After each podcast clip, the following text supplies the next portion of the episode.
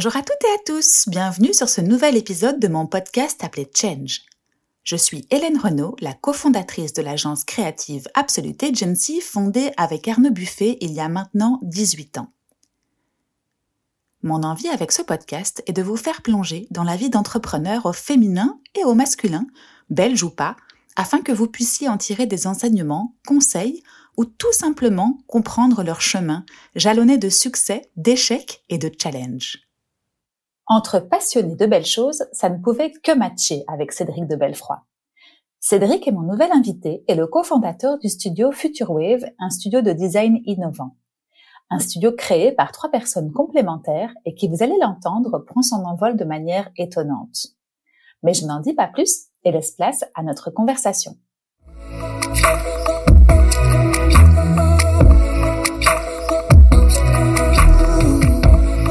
Salut Cédric. Bonjour Hélène. Comment vas-tu? Très bien et toi? Je suis super contente de te retrouver ici. Alors tu vas nous raconter où on est, comme ça euh, les, nos auditeurs pourront un peu mieux se projeter, euh, même si c'est pas visuel, on est sur un podcast audio, mais ça, ça permettra d'alimenter un peu le discours. J'avais envie de te poser une question. C'est un lieu euh, inspirant. T'as besoin d'être inspiré dans ton travail, toi? Bah, on a tous besoin d'être inspiré dans notre travail, je pense. Que ce soit que ce soit dans notre métier où c'est certain que en tant que designer, on doit doit pouvoir être inspiré tous les jours. Mm. Mais je pense que n'importe qui, dans n'importe quel type de travail, doit pouvoir être inspiré pour euh, pour bien travailler, pour amener des des, des, des, des idées créatives sur la mm. table. Quoi. Mm. Bah, particulièrement dans nos métiers. Alors, on va pas faire des clusters, on va pas se mettre euh, en dehors des autres, etc. Mais c'est vrai qu'on va en parler. Future Wave, c'est un métier euh, très créatif. Alors, on en parlait en off juste avant. Moi, j'ai une agence de com, toi, c'est une agence de design, et tu vas un peu mieux le préciser juste après. Euh, mais c'est vrai que moi, j'ai l'impression, et j'en débat souvent avec mon frère qui est plus ingénieur, plutôt matheux, etc.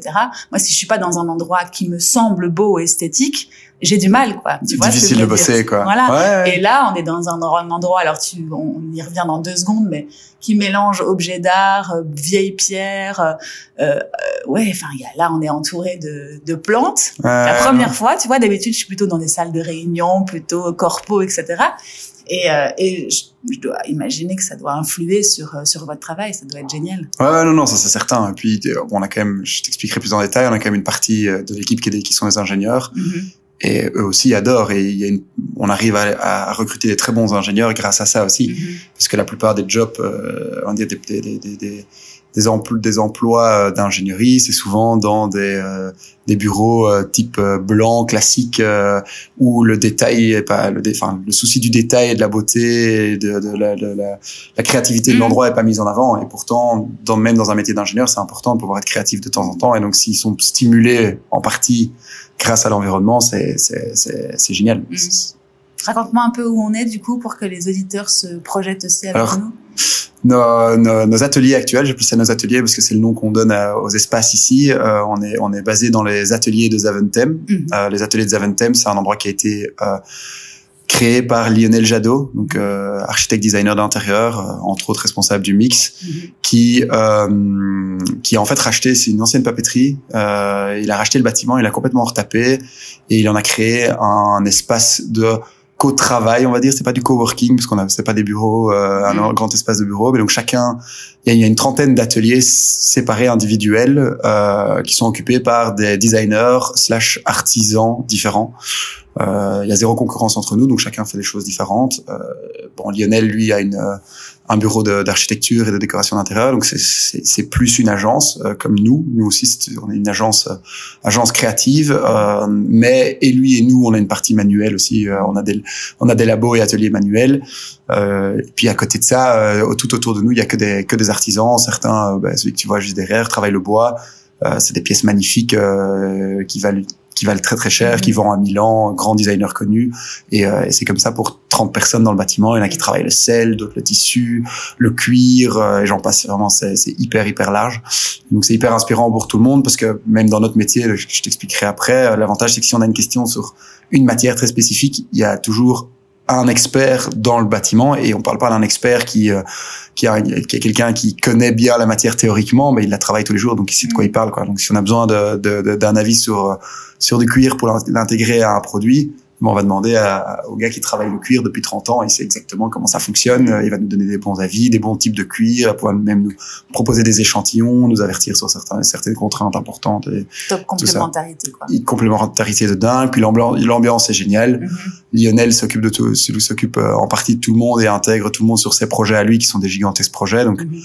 Là, euh, euh, je pense que c'est ce mois-ci, le mois prochain, il y a le mix euh, gros bâtiment à l'ancienne Royal Belge à Bruxelles, à Herman de Brou, qui, qui, qui ouvre petit à petit. Et eh ben, en allant dans le bâtiment, tout, allez, je sais pas combien de pourcents, mais 50% du mobilier est fait ici, dans ce mhm. bâtiment-ci, et c'est que du fait bien, euh, sur mesure par des artisans et designers euh, indépendants. Euh, et on évite, les, il évite surtout les grosses commandes de chaises faites par. Mhm.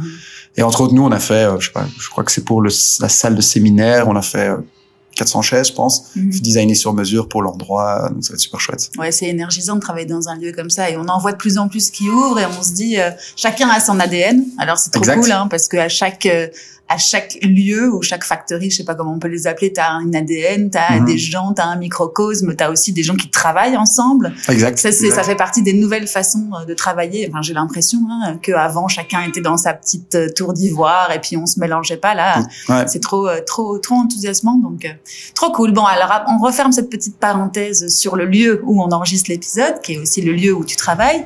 Euh, on va revenir un tout petit peu en arrière et si tu veux bien, peut-être te présenter. Ça serait top déjà comme ça on sait qui tu es. Ok, ok. Euh, je, m'appelle Cédric. Euh, j'ai bientôt 30 ans. Euh, T'es tout jeune. Voilà, petite parenthèse, je me marie cet été. trop bien. Félicitations. euh, alors, j'ai, je suis ingénieur civil en électronique de formation. Mm-hmm. euh, j'ai fait aussi des études d'ingénieur de gestion, de management euh, classique en parallèle. Euh, je viens d'une famille qui est hyper euh, entrepreneuriale, donc euh, je, je, je, suis pas sûr que j'ai quelqu'un autour de moi, à part mon, par des jeunes euh, de mon âge qui soient qui sont encore employés et qui, qui bossent dans des grosses boîtes pour se mhm. former. Mes oncles, tantes, mes parents. Euh, quel domaine particulièrement? Il y a de tout. Il y a de ah tout. il y en a qui sont dans la finance, d'autres qui sont dans le. J'ai une famille qui est plutôt de la finance à la base, mais mon père était dans l'industriel. Euh, voilà, donc tous entrepreneurs, euh, on a ça dans on a ça dans les gels, on sait pas tenir en place. Donc dès que mhm. je, je, suis sorti de l'UNIF, j'avais déjà ça en tête. C'était évident pour toi en fait. C'était plus ou moins évident, mais j'avais envie de me former, euh, comme j'avais fait des études d'ingénieur civil mhm. en électronique très poussée. Je me suis dit que c'était un peu bête de se lancer directement euh, alors que j'avais tout à apprendre dans un domaine où je ne pourrais jamais jamais apprendre à nouveau. Donc j'ai été mhm. travailler pendant deux ans et demi chez Nokia. Donc ça, c'était un plan que tu t'étais fixé toi en te disant, je vais aller apprendre chez quelqu'un d'autre. Voilà. Et j'avais pas envie de me lancer sur une idée mhm. qui était, euh, genre, quand aux études, j'avais plein d'idées, on avait mhm. plein de plein d'ambitions et tout ça, mais je pense qu'on est un peu jeune, euh, on n'a pas encore vécu euh, le monde du travail et ça nous apporte ça apporte beaucoup de choses quoi. Tu cherchais quoi en fait à, apprendre quoi particulièrement? Vraiment de la technique quoi. Ah Comme j'étais ingénieur, mm. euh, je, savais que j'avais pas bossé toute ma vie dans la technique, mais je me suis dit si je peux faire de la technique, c'est au tout début que je dois le faire. Ces bases là quoi. Voilà et du coup j'ai fait chez j'ai fait ça chez Nokia pendant deux ans et demi dans dans une des équipes les plus techniques de Nokia de Nokia Europe on va dire et mm. c'était c'était c'était génial. Bon, j'en ai eu vite marre. Dès que j'avais fait le tour, dès que j'avais appris euh, ce que j'avais envie d'apprendre, ben c'était. C'était quoi ton métier du coup? Parce que moi, je suis pas. Alors, ingénieur loin de moi, mais en même temps technique encore plus loin de moi. Donc raconte-moi peut-être juste une journée type, tu vois, pour qu'on arrive à se représenter un peu. Euh, complexe. J'ai déjà, j'ai déjà essayé d'expliquer. Bon, je, en tant qu'électronicien, euh, il y a plusieurs plusieurs branches d'électronique. Euh, il y a ce que tout le monde connaît qui est la, la, le développement de cartes électroniques, donc ce qu'on retrouve dans, dans les téléphones quoi, les cartes vertes ou les cartes blanches, noires, ça dépend. Euh, et ben sur ces cartes, il y avait des il y a des petites puces noires dessus, des tout petits trucs. Mhm. Mais en fait, nous on, chez Nokia, on développait l'intérieur de ces puces noires euh, c'est du travail, ça, ça, ça peut s'assimiler à du software, mm-hmm. euh, mais c'est vraiment une autre manière de penser. C'est une manière plutôt électronique et digitale de penser. C'est très différent. Mm-hmm. Donc on, on, parle en 0, 1, 0, 1, 0, 1, mais in fine, ça reste du code. Euh, Et puis on envoie ça à des à des producteurs. Mhm. C'est des projets gigantesques. On parle de, de projets à 50 millions, 200 euh, ingénieurs qui bossent dessus. Et, et notre rôle, hein, c'était chez Nokia, on passait sur des, des routeurs fibre optique. Donc, mhm. euh, travailler sur un routeur qui passait, faisait passer 500 gigabytes de, de bande passante, quoi. Mhm. Donc, euh, donc, voilà. Ouais, ouais, non, mais comme ça, je me figure un petit peu mieux. Ça me permet juste. Moi, j'aime bien me transposer ou me projeter. euh, et j'ai une petite question par rapport à Nokia. Libre à toi. Après, tu fais comme comme tu le sens. Euh, Nokia, c'était quand même, enfin, t'as 30 ans, j'en ai 40.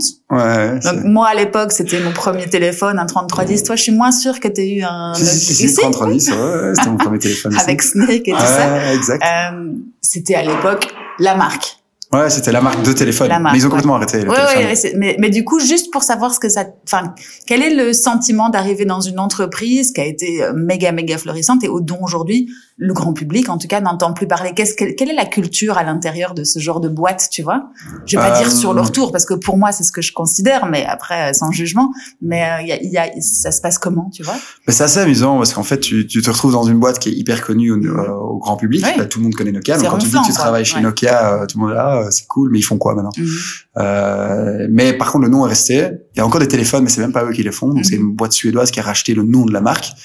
Euh, mais en fait, euh, c'est assez amusant parce que du coup, tu fais un métier que personne connaît et tous nos concurrents, ah ouais, il y en a quand même qu'on connaît, Huawei, tout ça, ils font la même chose. On a Huawei, Ericsson, il y avait Huawei, Ericsson, et puis euh, d'autres qui sont vraiment pas connus. Mais donc c'est un, un milieu qui est vraiment peu connu, Mhm. mais grâce au nom ronflant des téléphones, eh ben, quand on parle à quelqu'un, je travaille chez Nokia, ben, Oui. tout le monde, tout le monde connaît quoi. Il Donc y a tout un top of mind, amusant. quoi, qui reste. Voilà, mais ils voilà. font plus la même chose qu'avant. Ils font pas la même chose qu'avant. Et moi, personnellement, je travaille dans le département, dans, dans, dans, dans une partie de Nokia qui est en fait euh, ancien Alcatel-Lucent, Mhm. qui avait été racheté Ouais. par Nokia il y a une Mhm. dizaine d'années Ok. et intégré. Euh, donc du coup, même Alcatel, les gens connaissent pas spécialement. Oui, peut-être que toi tu connais, les, Ouais, les Français connaissent parce que c'était les anciens téléphones. aussi, Exactement, ouais. exactement. Et je pense que mon papa avait travaillé pour une filiale. Enfin bref. Ouais, Donc moi je connais Alcatel, effectivement, ça me parle. Nokia, ça me parle encore plus, mais je suis quand même assez impressionnée par ce genre d'entreprise qui arrive à faire des gros, des revirements de situation. Enfin, tu vois, ils ont dû parce que leur leur marché s'est complètement euh, cassé la figure en tant qu'à le leur avec l'arrivée du smartphone. Ils n'ont pas réussi à continuer Mhm. sur cette. euh, Et là, ils, ils le font quoi. Par rapport à d'autres, tu vois, je, je vais Kodak, c'est quand même bien ça, hein, qui faisait des appareils Ouais, exact. hein, qui- photo. qui, qui est tombé. Voilà, euh, qui est tombé parce qu'ils n'ont pas réussi à se transformer. C'est aussi un enjeu dans la vie d'une digital, quoi, entreprise. Ouais, ils ont le digital. Là, ils euh, ils l'ont pris le tournant, quoi, d'une Mhm. autre manière, mais ils sont toujours là. Ouais, et, et, et ce qui est assez intéressant, c'est que, enfin intéressant, c'est le, le, ce qui est plutôt amusant, c'est que quand je, quand je, quand, quand je disais, mon associé vient aussi de chez Nokia à la base, on s'est Ah, voilà, rencontrés voilà. là, euh, quand, quand je disais à mes amis, euh, tiens, je bosse chez Nokia, c'était là, mais Nokia, c'est mort, euh, c'est une petite boîte, quoi. Vous êtes quoi? Vous êtes 5-10 000 euh, En fait, on- chez Nokia, on, est, on était encore 100 000. Ouais, c'est C'était encore, c'est encore gigantesque. Euh, Il y a des bureaux partout. On est en Belgique, on était. Bon, c'est un peu diminué parce qu'ils ont un peu, ils ont arrêté les divisions en Belgique. Bon, ça, ça bouge beaucoup dans ces dans ces boîtes. Euh, et on était quoi 2500, je pense quand même. Donc c'est quand même un gros hub de fond. R&D à Anvers, Mhm. euh, hyper connu parce qu'en fait, euh, euh, Nokia Anvers, il y a une- un gros hub des Bell Labs. Mhm. Alors les Bell Labs, pour ceux qui connaissent pas, c'est les, c'est les, c'est un, un labo d'innovation, surtout orienté télécom, parce que Nokia est dans le télécom. Euh, mais c'est un des, c'est une des entreprises privées Mhm. qui a le plus de prix Nobel en son sein en technologie. Quoi. Donc en fait, si Ouais. on tape Bell Labs sur internet, on va voir tous les prix Nobel, ils en ont Mhm. quelques-uns. Quoi. C'est vraiment impressionnant. Excellent. Et donc c'est grâce à ça, je pense, qu'ils ont réussi à revirer, de, à vendre d'abord les, les téléphones Nokia à Microsoft. Mhm. Et puis c'est Microsoft qui l'a mis en faillite. Euh, mais je crois que c'est aussi grâce à le- leur innovation, euh, le côté innovant dans les Bell Labs. Qu'ils ont réussi à, à, à tenir parce qu'ils ont, ils ont un nombre de brevets gigantesques et de ces brevets, ils arrivent à en sortir euh, des produits tout à fait innovants et à, à garder des ingénieurs à la pointe pour, euh, pour bifurquer assez facilement. Quoi. Ouais, c'est une belle, euh, c'est une belle leçon d'entrepreneuriat aussi, hein, quand Voilà. tu regardes euh, Ouais. le revirement de situation et le fait qu'il soit toujours constamment en recherche et développement pour aller chercher la solution du La solution. Ça leur donne, euh, voilà, la, la pérennité qu'on connaît. Ça, une boîte qui a combien d'a- qui a combien d'années, tu crois Euh, Tu te rappelles? Aucune idée. Bref, Ça enfin, doit- en tout cas, il y a eu l'âge d'or. Maintenant, ils sont toujours là et bien Voilà, là, quoi. Ouais. Oui, et puis je pense qu'ils ont, ils ont fait pas, ils ont pas mal fonctionné par rachat à certains Mhm. moments. Donc, euh, typiquement, Alcatel, c'est relativement vieux. Mhm. C'est le début de la téléphonie, je pense. Donc, ça doit, on pourrait regarder. Ouais. Après. Ouais, quand on, est, on est en mode avion, là, on peut plus. Ah oui, on est en mode avion, c'est juste. Et euh, qu'est-ce que quels, quels ont été les grands enseignements là-bas? Enfin, qu'est-ce que tu as appris? Qu'est-ce que tu retires encore aujourd'hui d'un passage dans une boîte comme ça? Ben, d'abord, comme nous, on a une partie des- d'ingénieurs, euh, la gestion d'ingénieurs euh, et la mentalité ingénieur. Mhm. Parce qu'en fait, euh, quand on sort de l'UNIF, on t'a appris à être, cré- à être très créatif en tant qu'ingénieur, on t'a on t'a poussé à, euh, à te structurer, mais toujours à aller chercher des solutions assez créatives et on va en fait, à l'UNIF, on va jamais jusqu'au bout des projets. On fait un projet dès qu'on a un, ce qu'on appelle un proof of concept fonctionnel, la partie innovante fonctionnelle et que nous, on, voilà, on est content. Nous, on va pas jusqu'à la fin de la validation. Et en fait, faire un produit. Et la mise sur le marché. Et la mise sur le marché. Non, même pas. C'est même pas ça. Mais enfin, oui, oui, en, en, en, en tant que tel, si quand même, parce que mhm. le, faire un produit, donc créer le produit, une première version d'un produit fonctionnel, tout ingénieur peut le faire, mais comment est-ce qu'il faut, comment bien le faire pour qu'il soit fiable, mhm. c'est très difficile, c'est autre chose, quoi, c'est une autre méthodologie. Et puis comment est-ce valider le produit avant de le lancer sur le marché? Et en général, on dit dans un dans un produit, euh, moi je me souviens chez Nokia, on bossait, c'est des projets de 3-4 ans, euh, mhm. la, la R&D, le design en tant que tel euh, de, de l'électronique prenait un an, mhm. puis on faisait trois ans de validation de tests. ouais, c'est ça. Toi, tu avais plus d'implication à ce moment-là. Ça passait dans d'autres équipes et puis tu, tu regardais ton produit euh, vivre sa vie, quoi. On faisait full range. Donc, ah on était vraiment, c'était l'équipe entière qui passait d'un mode design à un mode validation, ah, et puis à un mode validation euh, physique, parce mhm. qu'après, les premiers, les premiers prototypes arrivaient, on devait les tester. et puis, il y avait des versions 2. ton produit. On suivait le produit. Ah, et en fait, avoir un ingénieur, euh, avoir une mentalité, les ingénieurs qui sortent de l'UNIF, bon, on le voit ici avec les, nos recrues juniors, mais c'est euh, voilà, ils ont pas encore tout à fait euh, assimilé euh, euh, comment faire un produit fiable, les risques potentiels, euh, qu'est-ce qui, comment, quelle, quelle, quelle décision prendre, basée sur quoi. Parfois, on peut prendre, en tant qu'ingénieur, on prend une décision, c'est ok, je vais essayer de faire ça, et on peut s'embourber pendant dix jours sur un problème, alors qu'il y avait une autre décision euh, beaucoup mm. plus logique à prendre, euh, qui aurait peut-être pris une demi-journée pour fixer le problème. Donc c'est c'est plutôt ça. L'expérience aussi. Je suppose que tout se joue aussi sur les années que tu as passé, enfin les, les deux trois ans que tu as passé chez Nokia, avec justement expérimenter faire tes, faire tes preuves ou tes erreurs, challenger, etc. Que forcément à l'UNIF, tu vas, tu vas, les, les, études sont très théoriques, non, pas forcément. À l'UNIF, euh, en Belgique, en ingénieur civil, oui, c'est très théorique. Ingénieur industriel, c'est un peu plus, un peu plus euh, manuel et un peu plus, euh, plus hands-on. Mais moi, j'ai fait, j'ai fait un master en Angleterre et là, c'était beaucoup moins théorique, c'était beaucoup plus pratique. ça m'a quand même pas mal apporté. Ouais. Ouais, ouais. c'est, toi, passer par une entreprise comme Nokia, ça t'a permis d'aller faire des tests, aller, enfin, mettre les mains dedans plus que pendant les études. Quoi. Et des process, t'as as appris des process ouais, là-bas? Énormément. Ouais. C'est assez marrant parce qu'au début, quand on, on, était deux de chez Nokia et un qui était indépendant, mm-hmm. et quand on a commencé, on a euh, tout début, on s'est dit ok, à trois, on va essayer de mettre des process en place, euh, méthode agile, euh, et en fait, la réalité était tout autre. Quoi. Donc, euh, on a passé des heures à essayer de trouver le meilleur logiciel de gestion de projet, où on s'est dit tiens, nous on utilisait Jira chez chez Nokia, c'est un, un, logiciel de gestion de projet euh, software. Mhm. Génial, on va mettre ça en place. Mais en fait, à trois, ça, à trois, ça servait à rien. oui, mais après, c'est pas mauvais d'y être passé. Comme ça, tu structures pour la, pour la croissance. Exact. Bon, et, mais on a, on a vite abandonné ces, ces, ces outils-là. Vous avez appris quoi, du coup? Oh, on a passé par plein de trucs, mais au début, on est, on est revenu à, au bête Excel parce que c'était mhm. juste nous trois et c'était très bien, ça suffisait largement. Euh, et maintenant, on est sur quoi? On a, on a assez assez vite appris Notion. Donc euh, dès qu'on avait nos premiers employés, euh, enfin nos premiers équipiers dans dans dans dans dans, dans, dans FutureWave, on a on a pris Notion et puis petit à petit euh, on a on a on a avancé. Maintenant on est quoi On est en fonction de l'équipe, ça dépend parce qu'on a différentes équipes. Mm. Euh, je t'expliquerai peut-être plus en détail dans le futur, mais euh, enfin plus tard. Mais on a on a certains qui bossent sur GitHub. Euh, on a Odoo, euh, on a on utilise Miro, enfin certaines mm. équipes utilisent Miro, euh, Figma, on a un peu de tout quoi. Ça dépend vraiment de l'équipe et de, de, de, ce que la personne fait quoi. Aujourd'hui c'est un petit un petit challenge quand même hein, parce qu'on a tendance à vouloir, enfin je parle pour moi, hein, tester plein de trucs. Euh, chaque programme ou plateforme met du temps quand même à se configurer en fonction de ta propre, euh, ton propre besoin.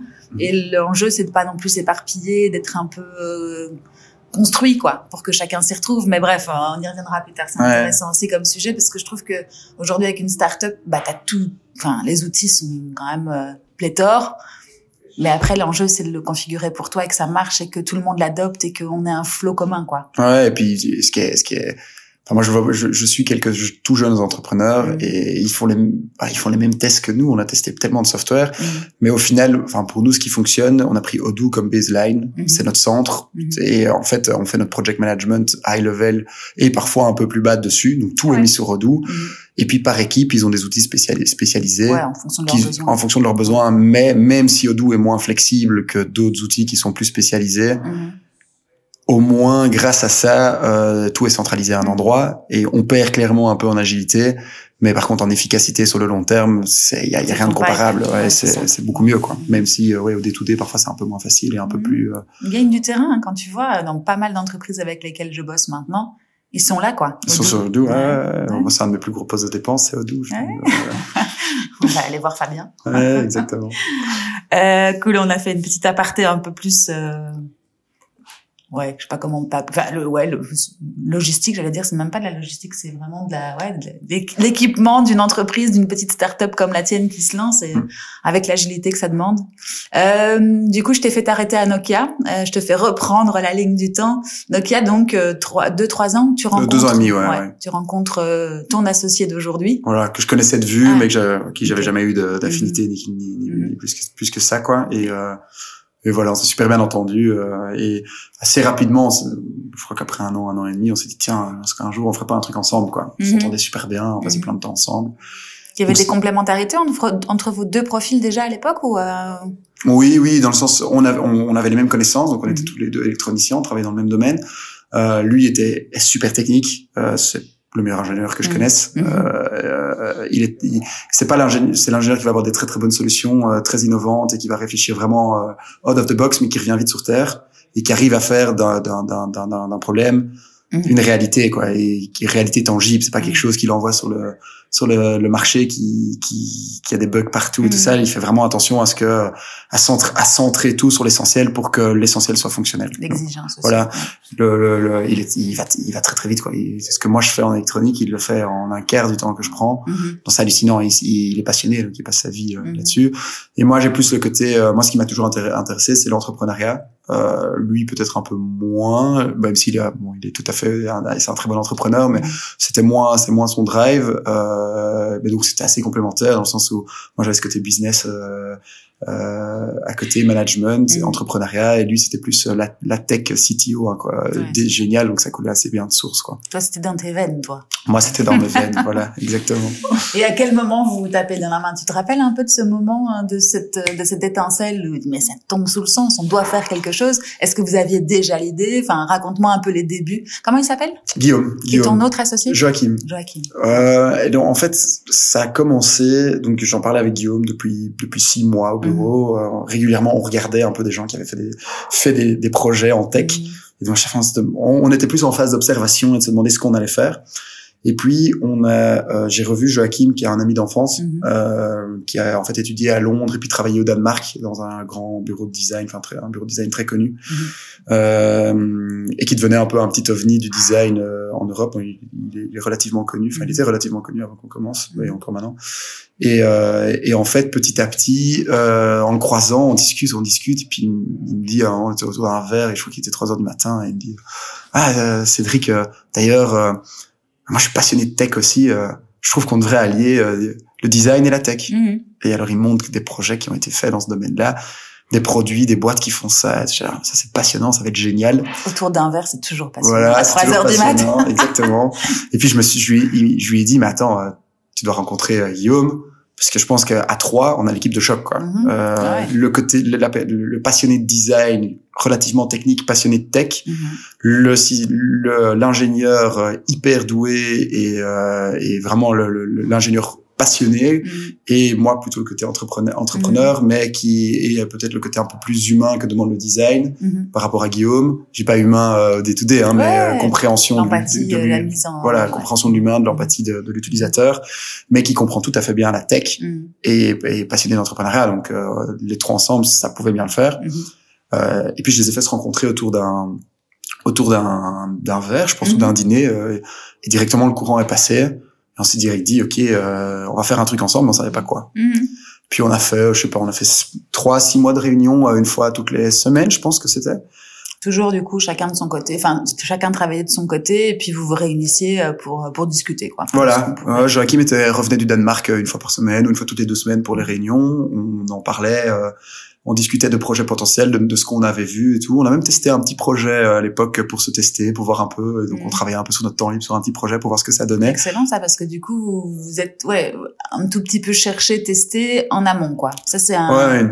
bah, c'est inté- c'est intéressant Ce qui, était intéressant, c'est la team. En fait, c'était, on a tout basé sur l'équipe, quoi. Ouais. Et donc, on s'est dit, euh, on a une équipe. Maintenant, il faut juste trouver un projet qui mm. fit avec l'équipe. Mm. Donc, on n'était pas du tout fermé euh, à A, B ou C. Tout nous bottait. Mm. Euh, et au final, on est retombé dans le service. Pourquoi? Parce qu'on s'est dit, bon, à l'époque, on avait, ben, moi, j'avais 26 ans. Euh, on avait tous les trois 26 ans. Et on s'est dit, mais en fait, on est, on est, on est tout, on est tout jeune. Le hardware parce qu'on avait envie de faire du hardware, du physique, parce qu'on est tous les trois dans le physique, mm. euh, c'est très très complexe. Mm. C'est d'autres investissements aussi, je suppose. C'est d'autres investissements, ça, ça aurait pu encore aller avec l'équipe qu'on avait. Je pense qu'on aurait pu, euh, mm. si on avait une bonne idée, lever des fonds assez assez facilement. Euh, mais euh, quand on voit tous ceux qui font du hardware, il y a plein d'erreurs que qu'on fait en se lançant dans le hardware que nous maintenant, après trois ans à suivre des gens qui font du hardware, on ne ferait plus. Oui, euh, et donc on s'est dit, on s'est dit, fonçons là-dedans, faisons du service. Peut-être qu'un jour le service se dirigera vers un produit parce qu'on aura fait un produit en interne qui fonctionne et donc on aura transféré tout le service. Maintenant, en fait, le service de la Futurwave fonctionne tellement bien que euh, voilà, on sait qu'on continue là-dedans à fond et mm. c'est sûr qu'un jour on fera un produit nous parce qu'on en a envie, mais c'est pas pour tout de suite. C'était aussi un de mes rêves, me dire je vais créer, je vais faire mon produit pour pouvoir faire après le marketing, la com et, tout ça. Et ça reste encore euh, bon. Après, le, problème chez nous, c'est de pas se disperser pour être, pour mettre toute notre toute notre énergie là où on est les plus forts. Mais je suppose que ça doit vous titiller aujourd'hui, trois ans après, de d'en faire un. Enfin, après, tu me raconteras tout ce que vous avez déjà fait pour le compte d'autres ou pour votre compte. Mais c'est vrai que ça nous titille tous les jours. Quoi. Mhm. On dire, euh, et c'est le, gros, comme tu dis, le gros problème, c'est la, la, la, dispersion. Quoi. C'est, mhm. on a, au début, on faisait un mix, un peu de produits, un peu de, un peu de produits à nous, surtout dans tout ce qui était euh, mobilier, mhm. et puis du service dans le design tech, euh, innovation design tech. Et en fait, euh, on amenait de l'incompréhension en interne, on amenait de l'incompréhension en externe vis-à-vis de nos clients qui étaient là, mais ou nos prospects qui disaient mais vous êtes pas des, vous faites pas des meubles, vous. Euh, ça, non, non, non, non, on fait, on fait du design et de la technologie. Euh, et, et, puis au final, on s'est complètement recentré maintenant, euh, full service. Mhm. C'est clair que ça nous titille, mais pour l'instant, on est plus en idée. Bon, je t'explique pourquoi on pourra en parler plus tard aussi si tu veux. C'est on, on est plus en idée d'investir dans des boîtes qui font du produit mhm. et les accompagner euh, en prenant partie euh, prenante, partenaire dans le projet. Ouais. Et comme ça, c'est un peu nos produits sans vraiment l'être. Mhm. Euh, et puis petit à petit, peut-être qu'un jour, on lancera notre produit à nous. Ouais, euh, c'est un enjeu, ça quand même. Hein, quand tu quand as des, des envies comme ça, euh, tu commences à mettre un pied dedans et que tu te rends compte que euh, bah, ça amène un peu de de confusion à pas mal de niveaux, comme tu le disais, en interne, en externe, de repartir en arrière. Enfin, je trouve que c'est c'est quelque chose qu'on doit avoir testé pour comprendre et que bah, voilà à chaque situation ses problèmes et, ses solutions aussi mais euh, c'est vrai que faire des petits euh, des petits virages pour une entreprise aussi jeune que la tienne ou quand moi à l'époque j'avais envie de faire euh, des produits c'est vrai qu'après il faut pouvoir faire marche arrière sans pour autant tu vois avoir l'air de pas savoir ce que tu fais, tu vois, pour un manager. On, reviendra aussi sur la partie managériale parce que c'est un gros sujet, surtout dans une team qui qui, qui s'étend comme la vôtre. Mais euh, ouais, enfin bon, bref, tout ça pour dire qu'il faut tester, mais que mhm. ça demande après de l'énergie pour euh, reconstruire ou en tout cas remettre dans les lignes euh, donc on en est par contre, je fais, des, je fais des grandes digressions, hein, tu vas voir. Pas de souci. euh, on en était à quand vous voilà quand vous cherchiez un projet ou en tout cas quand vous avez su très rapidement que le service était une solution pour vous. Tu te rappelles de euh, ce que vous vous êtes dit à ce moment-là pour euh, peut-être euh, mettre les mettre les problématiques sur la table. Enfin, il y avait des problématiques entre vous parce qu'un trio, ça, ça, reste quand même quelque chose de particulier.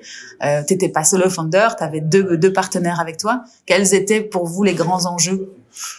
On se rendait pas compte, je pense, d'abord, donc on n'a pas vraiment réfléchi à ça. Mm. Euh, ce qui comptait, c'était le projet. Au final, euh, à un moment, on s'est dit ok service, et puis on, on, a, on avait deux boîtes en tête euh, mm. qui nous amusaient. On s'est dit ok, on va les mêler. Mm. Euh, on va faire les, on, va, on va faire en sorte que les, de, de, rassembler les deux en un et viser des projets où les deux sont nécessaires, très proches. Donc c'est ce qu'on fait maintenant. Euh, on se rendait pas compte des problèmes qu'on allait rencontrer, et finalement. Euh, je sais pas, je sais pas ce qui a fait que, bah, c'est, enfin, c'est toujours les, associations, c'est très compliqué. Mm. On a l'impression que c'est facile. Une association à trois, ouais. je déconseille. C'est mm. très compliqué parce que c'est vite du deux contre un. Ouais. Euh, vous avez fait un pacte au départ? Vous aviez écrit quelque chose? Oui, on avait, on a direct fait un, pacte d'associés. Mm. Euh, tout était très clair dès le départ. On a directement investi là-dedans. On nous avait très bien, très bien euh, conseillé à ce mm-hmm. niveau-là. Qui t'avait conseillé? On a pris des, en fait, on a pris des coachs euh, dès, dès, dès, dès, le day one, même avant mm-hmm. d'avoir lancé euh, la boîte. Mm-hmm. On a pris, euh, on a été suivi par deux coachs qui sont coachs de réseau entreprendre, entre ah autres, mais qui sont des amis. euh, de nos parents et qui nous ont dit ah, mais nous on est ravis de vous suivre et qui nous ont vraiment donné plein de Ouais. plein de plein de bonnes infos euh, des, les bases en tout cas qui bases, servaient euh, comme tu dis impact euh, mettre les choses au clair dès le départ surtout à trois effectivement Ouais, on savait, on savait même pas ce que c'était Ouais. qu'un pacte associé. Mhm. Et puis au final, il nous a dit, vous devez faire un pacte avant de commencer. Donc on a Mhm. fait un pacte avant de commencer. Et ça, super. Enfin, c'est, on en a jamais eu besoin, hein, mais ça, je pense que ça aide à mettre un Ah bah, cadre. c'est comme dans n'importe quelle euh, relation, euh, qu'elle soit conjugale ou Exact, exact. professionnelle. Hein, c'est toujours mieux de l'avoir pour le jour où ça. Ouais, ouais. Merde. puis ça remet les cadres, ça évite, Mhm. ça évite à chacun de, de, de, de prendre des virages. Ce qui était plus compliqué, je pense, euh, on peut avoir, enfin, n'importe quelle association à trois ou même à deux peut être compliqué. Euh, mais pour nous, il y avait ce côté euh, antinomique de nos disciplines. Mhm. euh, qui était relativement complexe, dans le sens où j'ai un, j'ai d'un côté Guillaume, un ingénieur euh, hyper structuré, euh, engineer mindset, et de Mhm. l'autre côté un grand créatif, Mhm. qui est euh, structure, il y a pas, il y avait pas ou Mhm. très peu. Et bon, maintenant il a fait des, des énormes efforts et c'est dingue euh, comment il a pu app- apprendre dans ce domaine-là, mais il faut lui laisser un, une côté de, un côté de, de liberté parce que sinon le créatif, tu le tu le, le presses comme un citron, tu Ouais. l'étouffes et la créativité elle sort plus. Mhm. Euh, donc comment concilier les deux? Comment concilier que l'ingénieur il comprenne pas pourquoi le créatif euh, passe une demi-journée à faire du dessin sur du papier et, Mhm. et à, s'amuser pour lui? Et comment euh, comment faire comprendre au créatif que l'ingénieur a, beso- euh, a besoin de structure et qu'il a besoin que euh, le créatif soit aussi un tout petit peu structuré? Ça, tu l'as vécu toi entre les deux? Tu, tu te trouvais au milieu et Ah, le pivot, le Jean-Claude Van Damme du. Exactement, tout le temps, c'était compliqué. je pense que ouais. je sais pas si c'est moi qui ai eu le plus euh, parce que je pense que c'était compliqué pour tous les trois à Mhm. certains moments. Mais c'est vrai moi j'ai eu des moments difficiles à cause de ça quoi. Mhm. Euh, je me retrouvais entre les deux. À un moment, je me rapprochais très fort de l'un Mhm. parce que euh, voilà, je, je sais pour une raison X ou Y. De, de base, par exemple, je suis plus ingénieur aussi, donc je suis plus structuré. Donc je me suis plus fort rapproché de Guillaume que de Joachim, qui était plutôt créatif, que je comprenais peut-être moins. Et puis petit à petit, je me suis remis peut-être au centre. Et puis à certains moments, plutôt rapproché de Joachim parce que euh, je m'y retrouvais peut-être plus dans la, la, la mentalité humaine et le côté humain du design thinking. Mhm. Et puis euh, maintenant, on est vraiment, euh, en fait, petit à petit, je crois que ce qui est très compliqué dans une jeune boîte, c'est quand on est peu Mhm. et quand on est juste les associés au départ, c'est là qu'il y a le plus de discussions. Et tant qu'on n'a pas assez de boulot euh, ou pas assez de, de, de, de business et de trucs, si ça fonctionne pas, c'est là qu'arrivent les discussions. Si ça fonctionne, les discussions ne viennent pas. Non, non. Euh, maintenant qu'on est euh, une, une petite vingtaine dans l'équipe, bah, en fait, on a chacun nos responsabilités. Ouais, on se marche pas sur les pieds. Euh, quand on vient vers l'autre, c'est pour une question très spécifique et on sait que l'autre n'en sait rien. Et voilà, on n'est pas, il y a pas de, il y a pas de, y a plus de problème. Mhm. De temps en temps, on a des discussions un peu houleuses, mais Mhm. voilà, c'est, pas, Mhm. c'est pas. Ouais. Et je suppose que c'est c'est poser les premières pierres qui sont entre guillemets euh, fondamentales et peut-être un peu plus compliquées. Et puis qu'une fois que chacun connaît le, le spectre de l'autre, et, et puis voilà, comme tu dis, euh, il faut aussi le temps que le, le mariage entre guillemets se fasse. Quoi. Il faut fasse, se, ouais. se comprendre, et il faut apprendre à, à se connaître dans la vie pro. euh, euh, Mhm. le travail de l'autre aussi doit être appris, connu. donc je pense que c'est un peu un peu inévitable, hein, de toute façon. Ouais, et puis la, la, ce que je trouvais assez, assez intéressant, ce qu'on a fait, on a, on a commencé tard, on a commencé il y a une grosse année. Euh, j'ai eu un gros moment de down il y a un Mhm. an et demi. Euh, je sais pas si c'était un petit burn-out Mhm. ou quelque chose du style. Euh, été suivi par un, par un, j'ai pris un coach personnel Mhm. qui, euh, ouais, c'est pas un psychologue, mais Oui. c'est un, c'est un coach personnel qui fait une analyse classique MBTI, ce genre Mhm. de choses-là. Euh, saboteur, je sais pas si, si Mhm. tu connais tous ces, tous ces, tous ces, ces termes, mais en, J'en ai tellement appris sur moi-même. Euh, j'ai commencé à comprendre en fait ce qui me minait moi-même dans mon day-to-day. Euh, qu'après j'ai dit aux autres, euh, on a eu un petit moment où c'était un peu plus tendu. J'ai dit, savez quoi Est-ce que moi je propose que qu'on fasse chacun cet accompagnement individuel, essayer d'aller faire juste une, un rendez-vous avec ce gars. Mhm.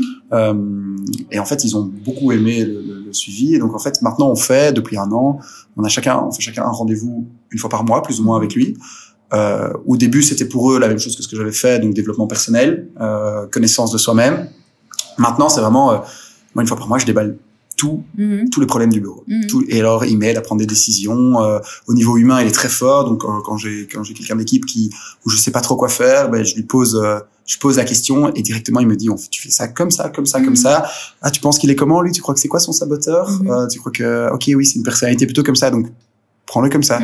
Euh, on a l'impression que c'est peut-être un peu de la manipulation mais pas du tout. Mhm. C'est juste comment parler à quelqu'un qui, par exemple, va être euh, très stressé des deadlines. Mhm. Comment faire en sorte qu'il comprenne la deadline et qu'il que le, même message soit passé sans lui mettre la pression euh, énorme du deadline. Quoi. Mm. Et, euh, et ça, c'est très intéressant. Et puis alors, en complément de ça, en fait, on, on a fait maintenant, c'est une fois tous les trois mois, on a une réunion avec lui, euh, donc un, un, un suivi avec lui d'une demi-journée à trois. Ouais, c'est ça. Et l'idée, c'est partage. euh, Donc, on a partagé nos personnes individuelles et on doit répondre à des questions sur les autres. Et en fait, on arrive à comprendre comment fonctionne l'autre. Donc maintenant, euh, je, je sais pas si je les connais par cœur, mais je saurais dire euh, ce qui, euh, ce qui, ce qui mine mes associés. Je sais que bon, Guillaume, par exemple, c'est plutôt un, un, un, un- il a un, côté un peu plus stressé de tout ce qui est juridique. Euh, il va vite voir attention danger, danger, danger. C'est vrai qu'avant, ben moi, je, peut-être qu'avant je lui rentrais peut-être un peu plus dedans sur ce domaine-là, et maintenant bon, je sais que c'est quelque côté qui le mine. Mhm. Et donc notre coach je dis tout le temps, euh, quand quelqu'un, quand on sent que quelqu'un retombe dans ses dans ses travers de ce côté-là, ben on peut lui dire attention, euh, attention, euh, c'est ce côté-là de toi qui ressort. Mhm. Et donc, directement, euh, on comprend, on se calme. Euh, franchement, ça ça fonctionne super bien. C'est important dans une équipe aussi de se mettre à la place de l'autre, de se comprendre, De ouais. travailler ouais sur ses à la fois sur ses ses défauts et ses qualités et de tout prendre en compte parce qu'au final on est des personnes entières et ça ressortira de toute façon mais là vous désamorcez au fur et à mesure si je comprends bien et, et vous travaillez chacun euh, individuellement et en collectif c'est super Exact. intéressant ça On, oui, on travaille, on va même plus loin, c'est qu'on travaille même la vision, enfin la mission et la vision avec lui. Ouais, ouais. Euh, pourquoi? Parce que on considère, par exemple, si la- l'année passée euh, j'ai eu un, un, un gros down, euh, je me suis rendu compte c'est parce que mon why personnel, donc moi ce qui me fait vivre, Mhm. n'était plus aligné avec euh, ce que je venais d'étudier. Ça faisait Mhm. peut-être six mois, huit mois que je réglais des conflits, que je faisais pas mal d'administratifs. euh, C'était c'était mo- moins euh, ce que j'aimais faire. Mhm. Et, euh, et donc en fait, on s'est, à un moment donné, on s'est dit, tiens, on a chacun un why personnel euh, assez fort, combinable. Et donc maintenant, en fait, on définit même la mission et la vision de l'entreprise par rapport à ce why personnel, parce qu'en fait, ça nous représente tous les trois, et du coup, en fait, l'entreprise nous représente à trois. Euh, et, et tous les trois mois, on- par rapport aux décisions stratégiques qu'on doit faire, ben, on prend des, des nouvelles décisions. Quoi. ça permet de s'aligner Exact. Et c'est cool aussi parce que c'est vrai que bon après on peut pas comparer les expériences mais on a tendance à se mettre dans un opérationnel, un day to day, faire attention à nos clients, faire euh, tout sauf prendre du recul de manière euh, régulière en tout cas comme il le faudrait pour le bien euh, de l'entreprise. Mhm. Je suppose que ça vous permet de lever le nez, euh, d'être euh, d'avoir cette vue macro qui est si si importante et qu'on a tendance à oublier parce que voilà, il y a toujours une urgence qui pousse l'autre et que donc euh, c'est cool. Ce qui est ouais, ce qui est surtout euh, assez assez intéressant, c'est que bon, moi je suis plus management, donc moi j'ai j'ai plus cette vue macro. Ouais. Euh, c'est mon dada en fait, c'est penser la vue macro. Mhm. Donc ça, ça, ça, ça va encore, mais par contre, les, les, de temps en temps, et je reprochais un peu à mes deux associés de ne pas avoir cette vue macro, Mhm. euh, parce que, mais en fait, ils, ils sont empêtrés dans leur day-to-day, ils sont sous stress de leur deadline. euh, évidemment, ils peuvent, c'est difficile de l'avoir à ce moment-là. Et puis ils ont leur vue macro de leur leur équipe, leur domaine, et pas combinés ensemble. Et, euh, et du coup, en fait, ces moments-là, ça permet de, de Prendre du recul quoi. voilà, et le réseau entreprendre, on a été, on est pas mal suivi par le réseau entreprendre, Ouais. le programme croissance, et ça, je, je conseille vraiment fort. Encore maintenant? Encore maintenant, Ouais. ouais, ouais, on va devenir, je pense, que membre junior bientôt. Donc, Mhm. on va même, nous, peut-être aider à un moment les, les jeunes entrepreneurs. cool, donc, c'est intéressant. Mhm. Bah ouais, tout, tout ce que tu auras appris, tu pourras le mettre Voilà. au service euh, des, des, des plus jeunes. Des parce plus que bon, jeunes, à 30 ans, c'est pas comme si tu avais déjà... Non, j'ai pas beaucoup de bagages. Ben non, bon, c'est déjà impressionnant de, de voir un petit peu le, le trajet que vous avez fait. Tu prends souvent, enfin, de temps en temps, tu te dis, euh, tu regardes derrière ton épaule et tu te dis, ah, on a fait quand même tout ça. Euh, C'est ce que permettent ces séances avec les avec le coach, je suppose. Ouais, entre autres. Mhm. Mais hum, je pense que c'est encore un des points qu'on doit travailler. Ouais. Euh, typiquement, ça fait, je pense, deux ans qu'on s'est dit, à un moment, on nous a dit, il faut absolument que vous fêtiez Mhm. votre réussite. Parce qu'on, on- allez, je crois qu'il y a deux ans, on avait euh, nos premiers euh, gros contrats, l'équipe commençait à grandir, on commençait à avoir, on avait deux, trois, deux, trois, deux, trois équipiers, Mhm. euh, et on était, oh, ça c'était quand même déjà chouette, quoi. On Mhm. avait, on avait pas mal de projets, on, avait, on commençait, ça commençait à bien prendre, et on nous a dit, il faut absolument que vous fêtiez ça, quoi. Mhm. Les petites et les grandes victoires. Voilà, les Ouais. petites et les grandes Ouais. victoires. Et s'il y a bien un truc qu'on n'a pas encore fait, c'est ça. C'est vrai, On a, malgré que les gens vous l'aient dit. malgré que les gens nous l'aient dit, on s'est dit, ah, on s'est dit, tiens, il faut qu'on aille se mettre un énorme resto à trois. Et euh, avec euh, avec nos, nos, nos, copines femmes respectives et euh, et, et qu'on aille se taper la Et cloche. pourquoi vous le faites pas? Parce qu'on l'a essayé d'organiser trois fois ça a été Ah. annulé pour des raisons débiles et voilà. Dommage. bon après on fait pas mal avec l'équipe euh, on a on, est- on, on fait des, des chouettes Des trucs avec l'équipe à fêter tous ensemble mais c'est vrai qu'à trois Mhm. on l'a jamais on l'a Ouais, on- et ça sort de notre tête quoi. Bon après on, on- mon associé c'est Guillaume c'est marié l'année passée. Il a eu pas mal de pas mal de, de choses à faire de ce côté-là. Moi cette année j'ai ça donc à combiner c'est pas si facile que ça donc euh, non mais il faut prendre le temps. C'est clair que on est tout le temps empêtré dans les bon, euh, l'entrepreneuriat c'est pas que des problèmes mais c'est des comme ça, on voit les choses différemment et c'est positif et pas négatif.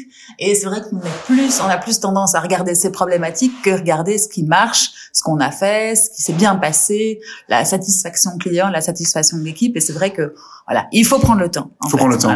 Mais c'est important, important. Parce que sinon, c'est vrai que tu, tu n'empiles dans ton dans, dans, ta tête que des problématiques et pas des, des petites victoires et des petits des, des grands succès. Donc euh, bon voilà. Mm. petit conseil prenez le temps. On va le faire cesser je pense qu'on en a reparlé bah, c'est pas vrai parce qu'on a été à un salon euh, on l'a fait plus ou moins. Mm. on a été à un salon à, à Cannes euh, il y avait un salon qui nous intéressait un domaine intelligence artificielle on en faisait on en faisait pas beaucoup on commence à en faire de plus en plus. Mm-hmm. et il y avait un salon d'intelligence artificielle et avant de prendre cette décision on s'est dit de, de se lancer dans l'intelligence artificielle on s'est dit on va aller à salon. Bon, il y avait, on avait un endroit pour loger sur place, euh, donc voilà, ça, ça, ça, facilitait la chose. On a été pendant un week-end, c'était un long week-end, et euh, on est arrivé dans le salon et c'était nul, nul, nul, nul. Donc on a fait deux heures dans le salon alors qu'on pensait passer trois jours dans le salon. Et là, euh, vous avez fêté. Et du coup, on s'est posé dans des cafés, on était boire des verres, bah, on s'est tapé la cloche. donc c'était plus ou moins une fête, quoi. Moment programmé, mais qui a été utilisé pour autre chose. Voilà, exactement. L'intelligence artificielle, ça fait partie de votre euh, quotidien c'était pas euh, c'était pas le centre de c'était pas le centre de ce qu'on fait mmh. euh, donc nous on est on est euh, à la base on, on, est une agence qui combine euh, le design produit et le design industriel mmh. et la technologie et l'ingénierie de la technologie euh, donc nos, nos compétences c'est euh, design produit, design industriel, euh, design digital un petit peu, mhm. euh, stratégie, strategical design. Donc ça c'est définition service service design, business design, tout toutes des compétences qu'on a. Mhm. et puis de l'autre côté, au niveau de technologie, on fait de l'électronique, du software et euh, de, la, mécanique électromécanique. Mhm. Euh, on faisait pas ou peu d'intelligence artificielle. Et en fait, euh, depuis depuis qu'on a fait ce travail sur notre direction, euh, qu'on a commencé avec ce coach externe et pas mal de travail avec le, le réseau entreprendre à ce niveau-là, au niveau croissance. Donc, notre équipe était déjà, on avait déjà une, une dizaine de, dizaine de personnes dans l'équipe, un peu moins huit. Et, euh, et, et, là, on s'est dit en fait, c'est quoi nous? Parce qu'on avait du mal à, à, à aligner euh, ce qu'on faisait. Donc d'un côté, on avait notre équipe d'ingénieurs, de techno, mhm. qui bossaient sur des projets parfois seulement ingénieurs, d'autres qui bossaient sur des projets parfois seulement design, et ce que nous on visait comme euh, notre cœur, qui est les projets qui combinent design et technologie, eh ben euh, on en avait, mais euh, mais on arrivait difficilement à, à, concilier les deux. Quoi, c'est mhm. pas qu'on n'arrivait pas à bosser ensemble, ça ça allait bien, on, on comprenait la synergie, mais euh, les, les why de, de, de, mes deux associés étaient difficiles à mhm. associer. Et, euh, et, donc en fait, à un moment, on a fait un gros travail, ça a, ça a été long. Et, euh, et à un moment, on s'est dit en fait, ce qui nous, ce qui nous drive nous, c'est ni spécifiquement le design, ni spécifiquement la technologie, mais en fait, c'est l'innovation. Mhm. Euh, c'est un mot qui est très large. Euh, et donc en fait, on s'est, on s'est, on s'est dit ok, bah, on va se spécialiser dans euh, l'innovation mhm. produit physique. Euh, et en fait, notre notre mission maintenant, c'est de d'adapter et de, de, de, challenger les boîtes euh, à aller plus loin dans leur innovation, des boîtes de produits physiques. Mhm. Donc on aide les boîtes à aller plus loin dans, dans l'innovation des produits physiques et euh, on fait en sorte que cette innovation, euh, qu'elle soit technologique, design ou autre, euh, business model, ça mhm. pourrait aussi, soit adaptée euh, aux utilisateurs et à l'écosystème. Mhm. Euh, donc c'est là qu'on va retrouver un peu euh, le côté euh, design humain, euh, c'est enfin centré, design centré sur l'humain, euh, et on fait ça à travers le design et la technologie. Mhm. Mais du coup, en fait, ça nous donne n'importe quel projet qui rentre, notre notre euh, notre analyse pour voir si le projet fit dans notre vision et dans notre, dans notre mission et vision dans notre, dans notre boîte, c'est de dire est-ce qu'il y a un côté innovant? Mm. Donc on a les compétences, oui, on a les compétences. Est-ce qu'il y a un côté innovant? Est-ce que le côté innovant est suffisamment poussé pour nous? Mm. euh, Et donc maintenant, un projet aussi bien un projet tech innovant qu'un projet design innovant qu'un projet qui combine le design et la tech euh, et qui a, qui a de l'innovation combinée, eh ben euh, c'est euh, ça rentre tout à fait dans notre euh, dans notre credo et tout le monde le comprend. Mhm. Alors qu'avant on était là mais pourquoi ils font un pourquoi ils font une carte électronique mhm. Puis on s'est on s'était rendu compte aussi qu'on faisait beaucoup d'exécutions. Mhm. c'est-à-dire on nous disait ah, on a besoin d'une carte électronique, vous pouvez nous la faire. Bon, on les aidait un peu, on les guidait dans les choix techniques. Mais on se retrouvait comme un bureau d'études en, en, en, technologie et comme un bureau de design en design, mais on n'avait pas une moins de réflexion stratégique. Et ce mhm. qu'on fait de plus en plus maintenant, euh, et de plus en plus pour des gros comptes, et ce qui a vraiment accéléré la croissance, en fait? On y reviendra, mais euh, du coup, si je comprends bien, vous avez accepté de redéfinir votre positionnement et ce qui vous drivait, comme tu disais, avec votre, votre why à trois en plus, pour finalement euh, réduire le spectre des projets que vous pouviez accueillir. Et donc, ça veut dire forcément dire non certaines fois à des projets qui ne convenaient pas, qui rentraient pas dans les critères, pour pouvoir continuer et aller vers des projets qui, un, vous animent et deux, rentrent parfaitement dans ces trois grands critères dont tu parlais. Ça a été quand même un petit bouleversement ou vous l'avez pas? Ben, C'est-à-dire que le bouleversement, on l'a pas vraiment... En fait, on s'est rendu compte que la plupart des projets qu'on avait au mhm. moment, au moment même, à part peut-être les 90%, fitaient dans cette mission. Mhm. Donc, c'est pour ça aussi qu'on plus un gros tri. C'était pas un gros tri, c'était juste la manière dont nous on assimilait en interne, dont on communiquait en interne et en externe ce qu'on mhm. faisait. Mhm. Euh, et aussi on se demandait un peu comment faire. Bon, on travaillait à l'époque, à l'époque c'était il y a un an, hein, mhm. euh, on travaillait beaucoup avec des petites boîtes, des petites startups. Euh, ou scale up quoi on n'a pas vraiment des startups très jeunes c'est plus des scale up euh, avec tous les problèmes qu'ont startup scale-up, mhm. euh, de cash, euh, enfin, financier, stabilité, euh, accompagnement, voilà, c'est pas toujours facile. Euh, et on s'est dit, en fait, on peut pas grandir sur une base de startup parce qu'arriver à 50 avec du travail uniquement basé sur des startups, c'est des risques financiers énormes. Euh, il faut être super agile tout le temps. Mhm. C'est pas facile à gérer une équipe, à gérer des projets pour des startups. Euh, et donc, en fait, ce qu'on a fait grâce à et on, on c'est pas ce qu'on a fait, mais c'est quand on réfléchissait, on se disait, mais tiens, comment est-ce qu'on va faire pour vendre ce qu'on fait à des grosses boîtes? On avait vraiment du mal à, des gros contre, des mmh. corporates, et on avait vraiment du mal à se dire, ok, mais qu'est-ce qu'on leur apporte en fait? Et, en fait, je suppose qu'en général, ils ont peut-être des départements en interne de recherche et développement ou d'ingénierie et et c'est intéressant ce que tu racontes là parce que c'est vraiment la définition en fait de qui est ton public cible ou de qui est ta cible tout court, de savoir les catégoriser comme tu le disais euh, d'une partie risque et d'une partie. Euh, il y a toujours des risques hein, de toute façon, mais je veux dire comme tu le dis, les startups ça a l'air attrayant aujourd'hui, c'est un petit peu euh, la ruée vers l'or dans pas mal. Enfin le mot, le buzzword qui, qui te fait dire oui il faut qu'on travaille pour des startups avec les risques que ça que ça que ça comprend. Et votre réflexion, elle a été mature à ce moment-là de se dire euh, bon bah on va dérisquer un petit peu en allant vers des plus grosses structures, mais lesquelles? Donc en fait tout ça c'était un travail de recherche de de, de, de persona en fait. Exactement, exactement. Et, de, et en fait, on n'avait pas envie d'être En fait, il y avait une chose qui nous a toujours très fort emmerdé, c'est bon, les bureaux d'études, des bureaux d'ingénierie, il y en a plein. Mm-hmm. Et en fait, quand on allait voir des grosses boîtes, ils nous disaient ah, mais vous êtes un peu comme eux. Mm C'est pas du tout nous. Ça fait mal au cœur. Hein.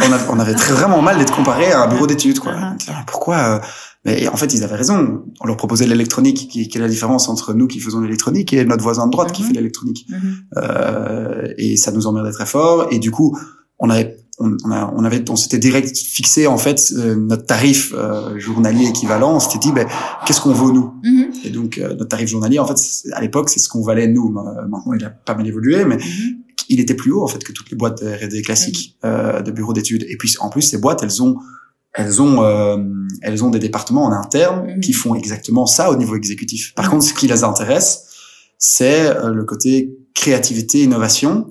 Euh, qu'ils ont parfois pas, comme n'importe quelle boîte n'aurait parfois pas, parce qu'on est empêtré dans notre day-to-day et on n'arrive pas à penser plus large. Et donc, amener, nous maintenant, on agit pour pas mal de, de, de, de boîtes, de grosses boîtes, comme un, on va dire un élément, c'est pas perturbateur, mais il nous dit voilà, euh, je sais pas, bon, on, a, on a des boîtes euh, réinventées, euh, penser un peu à notre futur, qu'est-ce qu'on qu'est-ce qu'on pourrait faire là? Donc on met une équipe dessus pendant quelques mois et on vient leur proposer des, des idées euh, en mêlant en fait nos connaissances business, design, ingénierie, toujours centrées autour. En général, ce sont des boîtes de produits physiques mm-hmm. ou des boîtes de software qui veulent faire un produit physique. Et en fait, on vient challenger, on vient leur proposer des solutions. Ils mettent 90%, voire 80% de ce qu'on fait à la poubelle, mmh. mais ça leur fait, ça fait germer des idées. Mmh. Et, euh, et puis parfois, on convertit ces idées dans de l'exécution où on a une équipe d'exécution, on, a notre bureau d'études qui développe mhm. les projets pour des boîtes mhm. euh, et donc ce qui vient nourrir aussi nos consultants, enfin nos consultants, nos stratèges, notre, partie stratégie, stratégie d'innovation mhm. euh, qui vient donner de la crédibilité, appuyer la crédibilité. Et donc parfois ces boîtes pour qui on a donné des idées, donc une en tête, on, leur avait proposé un, un, objet euh, médical hyper spécifique avec telle technologie. Euh, c'est de là aussi qu'est venue la réflexion intelligence artificielle parce que dans notre réflexion pour cette boîte, on s'est dit, tiens, ça, ce serait intéressant d'utiliser telle techno d'intelligence artificielle et l'intégrer dans le projet.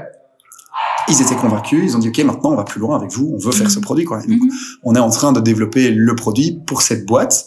Euh, c'est hyper intéressant parce que maintenant on est passé de côté réflexion stratégique au côté exécutif en mêlant le design et la techno et où notre plus-value même au niveau exécutif est tout à fait comprise Mhm. euh, parce qu'il y a clairement une plus-value on bosse l'un à côté de l'autre on gagne du temps on est plus cher mais on gagne plein on gagne beaucoup de temps le produit est de meilleure qualité à la fin plus aligné Mhm. à l'expérience que l'utilisateur veut en retrouver. Euh, voilà, on va dans un bureau d'études, parfois ils vont faire des boutons qui sont pas, voilà, c'est pas un bon bouton pour euh, l'utilisateur. Il faut que le bouton soit placé là. euh, Ouais. euh, voilà. Donc, Votre élément différenciant, vous l'avez trouvé là aussi en, en se frottant entre guillemets à euh, ce qu'on pouvait dire, ce qu'on pouvait penser de vous. À l'époque, c'est ça. hein, quand on te disait, bah, vous êtes comme n'importe quel bureau d'études, tu t'es frotté à ça pour justement créer cet élément différenciant et finalement le, le, le clamer haut et fort, ce qui fait aujourd'hui votre force, parce que, comme on le dit, dans votre niche, enfin dans, dans la niche de, de vos clients aujourd'hui, bah, ils ont peut-être pas l'entièreté du 360 que vous fournissez, et c'est pour ça qu'on qu'on vous choisit. Ouais. Et ce qui est intéressant, c'est qu'on avait zéro gros, zéro gros compte. Mhm. On avait vraiment du mal. On a commencé à présenter ça et à faire ça, et maintenant on a 50% de gros comptes. Euh, Euh, c'était il y a combien de temps ça? il y a un an, je pense, un Et an. comment vous avez fait pour qu'on comprenne un peu le mécanisme euh, Donc c'est pas tout de le, de le comprendre et de le savoir toi en interne. Comment est-ce que tu l'as fait savoir en- Enfin comment est-ce que tu l'as expliqué à ta à ta à ta cible Euh, bah, si tu vas voir notre site web, il est même pas encore adapté à ce qu'on Mhm. fait. C'est le, c'est notre vieux site web. De... Bon, il est pas si vieux, il a un an. Mhm. On l'a refait juste avant de, de commencer la réflexion euh, de, de, de, de pivot. Euh, enfin, c'est pivot, c'est pas vraiment un gros pivot, mais on est passé de full exécutif à l'innovation, à définir ce qu'on faisait exactement, même en exécutif, et, et, et, amener ce côté stratégique euh, qui, qui, qui nous bottait plus en fait. Mhm. Euh, eh bien, qu'est-ce qui, qu'est-ce qui, qu'est-ce Comment t'as fait savoir ça? Comment tu comment aujourd'hui tes clients te trouvent par exemple tu vois ou euh, Ah, on- en fait, on, on c'est le plus- les gros, pour l'instant, les gros comptes qui nous trouvent, c'est Mhm. via notre expertise. Mhm. Donc, en fait, on est euh, soit sur un salon, soit on fait pas mal de talks euh, Ouais, ouais. experts, mhm. où euh, mes associés euh, présentent quelque chose, vont dans des dans des des, des, des réunions hyper spécialistes. Euh, et donc, on rencontre tous des gens qui qui, qui ont ces problèmes au day-to-day. On fait un peu de targeting aussi euh, directement. Et en fait, quand on peut, on a, enfin, expliquer aux boîtes l'innovation, ce qu'on peut apporter au niveau innovation stratégique dans le produit physique, déjà c'est hyper rare. Mhm. Donc c'est déjà des compétences techniques qui sont rares à trouver. Il faut, il y a, enfin, des gens qui, des, des, des, des, jeunes qui se lancent dans le produit physique ou qui sont dans l'ingénieur dans le physique et qui sont pas dans la construction ou dans le bâtiment quoi, Mhm. qui sont dans l'électronique, le design, des, des, des, des malins, c'est pas, Mhm. bah, il y en a pas beaucoup. Mhm. Euh, et donc, eh bien, à plus avoir une boîte qui met en valeur ce côté innovant, euh, pour eux, c'est hyper intéressant. Et en fait, ils comprennent assez vite que c'est leur futur. Donc, je suis sûr que ces boîtes, euh, ces grosses corporates, ne bossent pas qu'avec nous. Mhm. Ils bossent avec euh, trois, quatre boîtes qui font la même chose que nous, euh, parfois sur des, des projets similaires, pour avoir des idées innovantes, parce qu'ils sont obligés d'innover pour continuer sur leur marché Ouais. et, et, et rester à la pointe sur, sur, sur leur marché, voire à se développer plus et à croître plus. Mhm. Donc parfois on leur propose une évolution de ce qu'ils font maintenant. Euh, j'ai un client en tête pour qui on a vraiment réinventé le- leur produit du futur euh, en se basant sur le produit act- actuel. On est encore en train de bosser là-dessus. Euh, à côté de ça, il y a des, il y a des, il y a des- il y a des boîtes qui, avec qui on travaille qui ont une gamme de produits actuels Mhm. et pour qui on réfléchit le produit à côté, le nouveau marché. Donc ils nous disent on aimerait bien attaquer tel segment et tout. Qu'est-ce qu'on peut proposer comme produit innovant Mhm. à ce segment qui fait sens dans ce qu'on fait actuel, où on leverage notre connaissance sur notre produit, notre produit actuel, Mhm. euh, et où on attaque ce segment-là qui ferait une ouverture de marché euh, et, et, et, et pousser leur croissance. Quoi. Mhm. Et il y a plein de PME, on, parle des gros comptes, mais même dans les PME, il y en a plein Ouais, qui, qui en ont besoin. Quoi. Et ça, qui est-ce qui fait ce, cette partie-là du travail de, de faire connaître ou faire, sa- faire savoir votre savoir-faire Tu vois ce que je veux dire? Parce que tu dis, euh, on va, on va dans des talks, euh, on, on, on se montre d'une certaine manière. Ça, c'est quel, quel côté du trio quel, euh, Tous les trois, vous y participez euh... On le fait tous les trois dans, dans nos domaines respectifs. Euh, C'est-à-dire que euh, Joachim va faire plus tous des, tous des, tout- c'est pas des foires, mais des, des événements plutôt orientés design, euh, produits, produits au sens large, euh, et expertise. Il est, pas mal, il est en pas mal de jurys de design, donc il rencontre pas mal de gens là-dedans. Ouais. Et puis, euh, il s'est très fort spécialisé dans tout ce qui Je vais était fermer la porte. Tu continues tout ah, seul? c'est pas mal spécialisé dans tout ce qui est euh, design génératif euh, et, et qui est assez intéressant. Donc c'est comment designer du produit euh, euh, en utilisant les nouvelles technologies et en appliquant la, la méthodologie des nouvelles technologies d'intelligence artificielle même à l'humain. Tu tiens tout seul? Voilà, je tiens tout seul, j'expliquais. je peux partir. Voilà, euh, j'expliquais le design génératif. Donc lui, s'est spécialisé un peu là-dedans. Il a pas mal, euh, pas mal, euh, il fait des talks là-dedans. Il, a- il- il- une fois par mois, il, fait- Mhm. il présente ce, ce, ce côté-là. Euh, puis à côté des talks d'expertise, il, a, il s'y connaît assez bien en matière composite. Mhm. Euh, et donc, euh, il y a quelques clients qu'il a rencontrés à un salon sur les matières composites où il était pris comme expert pour faire un, une présentation Ouais. de deux heures. Et voilà. Mais ça, c'est super important. Aujourd'hui, on doit se montrer et sortir un petit peu de son, euh, de son bureau pour que tes, les clients viennent à toi. Enfin, je suppose. Après, tu me diras comment tu fais, mais j'ai l'impression qu'il y a une certaine partie de, de faire savoir ton savoir-faire qui est important pour que on te définisse comme faisant partie du paysage, quoi. Ouais, c'est qu'en exécutif, euh, en bureau d'études, on- il en manque. Ouais. de donc, Ouais. donc tout ce qui est design produit et, et ingénierie technique du produit, Mhm. euh, il y a pas assez, Mhm. il y a pas assez d'offres, euh, de demandes, euh, non pas assez d'offres, Mhm. et il y a trop de demandes. Ah, donc en fait, on va Donc avoir vous êtes dans un dans un secteur qui euh... hyper porteur, ah, hyper porteur. Mais il faut être bon là-dedans. Ouais.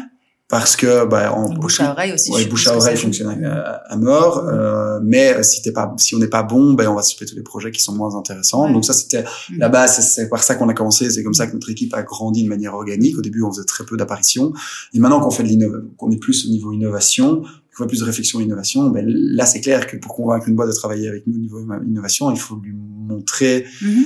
euh, nos connaissances au niveau ouais. euh, au niveau euh, factuel, quoi. Mhm, Il faut qu'ils mhm. comprennent. Mhm. Et pour ça, il faut qu'on les rencontre, qu'on discute un peu de leur challenge, et puis Mhm. qu'on leur, qu'on leur dise, mais tiens, ça pourrait être intéressant d'aller dans tel domaine, et qu'ils se disent, ah, tiens, eux, ils ont peut-être une plus, ils ont probablement une bonne plus-value Ouais, pour nous, quoi.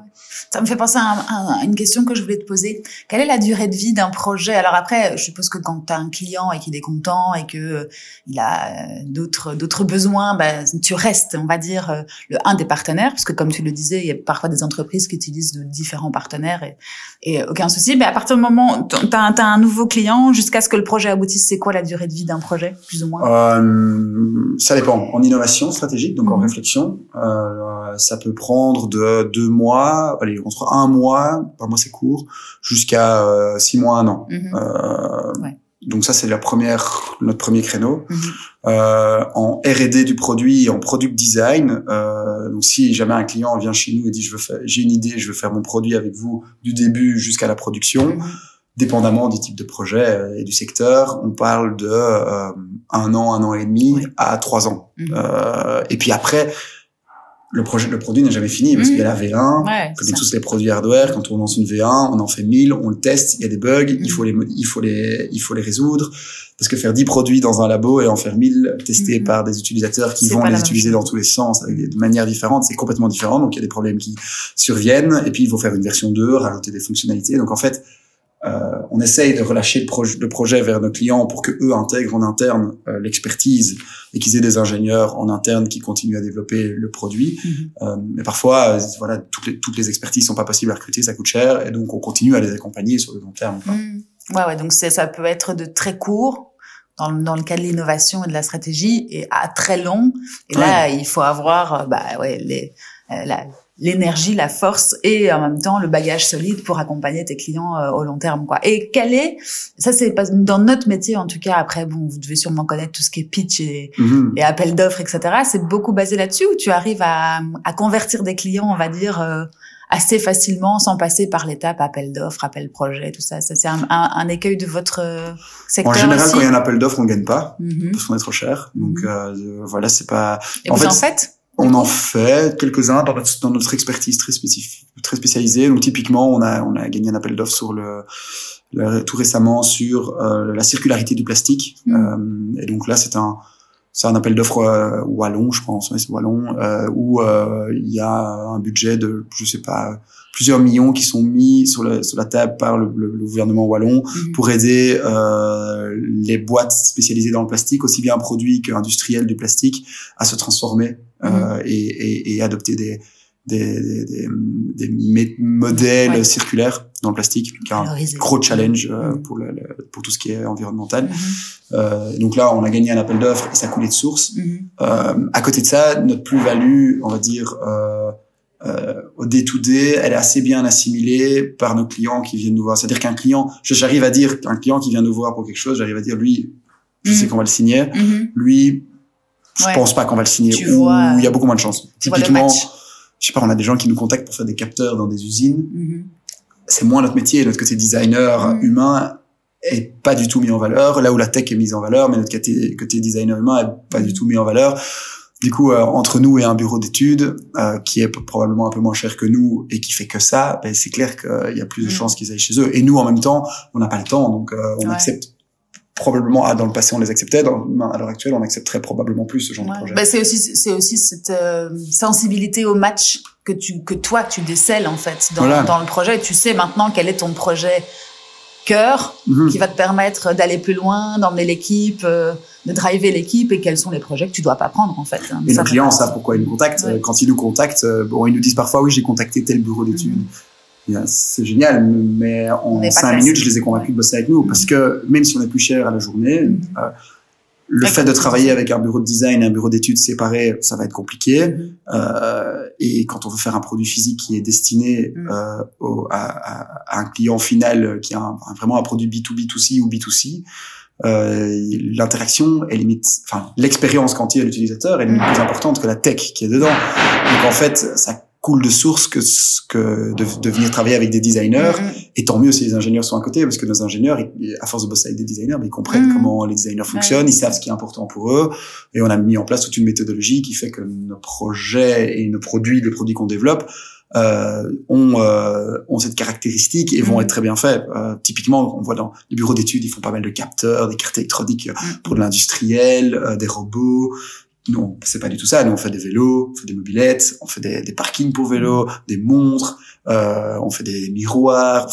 Vraiment, mhm. c'est super large. et d'autres objets, parce que je suis passée, tu m'as montré juste avant vos ateliers. C'est vrai que c'est éclectique aussi dans dans dans, dans le, choix de vos, de vos, de vos réalisations. Donc, il y a, tu ne t'es pas mis dans une niche par rapport à vos produits, mais tu sens quand même l'ADN commune qui est, comme tu dis, l'innovation, le design thinking, la technologie et, l'ingénierie. Donc, euh...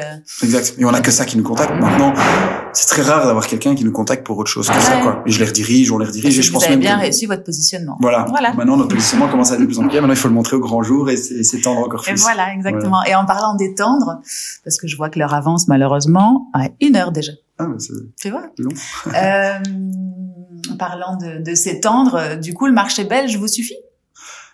Non, difficilement, parce qu'en fait, c'est bon, ça reste dans le produit physique. Bon, déjà à l'heure actuelle, avec les, on a, on a plusieurs types de clients. Hein. On a start-up qu'on continue à accompagner. Mm-hmm. Euh, on essaie de prendre vraiment celles dans lesquelles on croit le plus. Mm-hmm. Euh, parce que on a déjà pas beaucoup de temps, c'est difficile d'avoir une équipe. Enfin, notre équipe est full book tout le temps, mm-hmm. donc euh, maintenant c'est une question d'avoir de, recruter les bonnes personnes et de choisir les bonnes startups. Mm et, euh, et puis on a les côtés corporate, euh, PME ou grosses mm boîtes. Euh, c'est vraiment c'est les deux secteurs sur lesquels on travaille.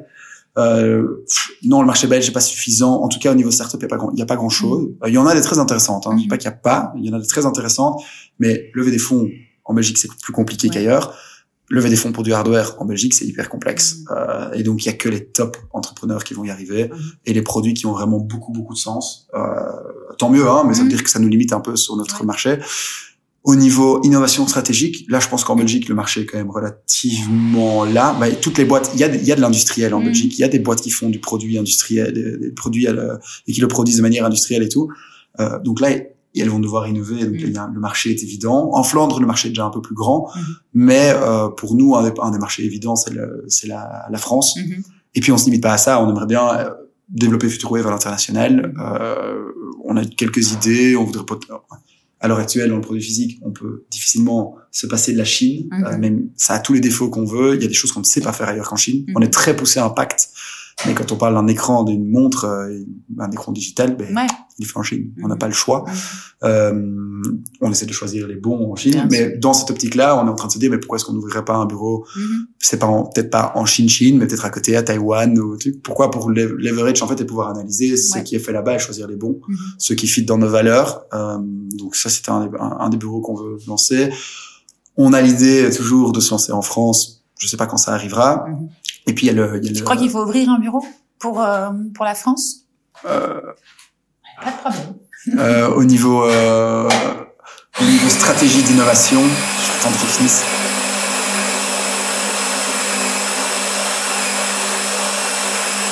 C'est un café stroke. Au niveau euh, stratégie d'innovation, non, je pense pas.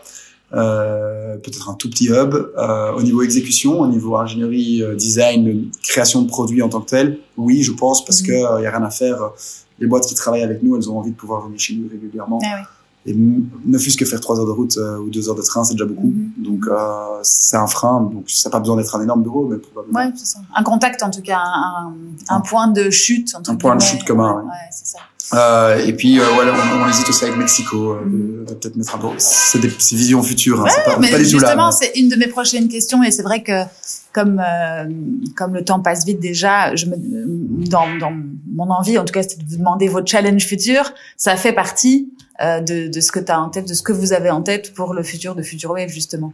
Ben, on, on veut être, on voudrait être la référence au niveau innovation euh, produit mhm. euh, ou une des références au niveau innovation produit mondial. Mhm. Donc, euh, dans un premier temps, on va limiter ça à l'européen. Mhm. Ah, mais il faut des, de la vision long terme, hein, de toute façon, donc euh, c'est bien.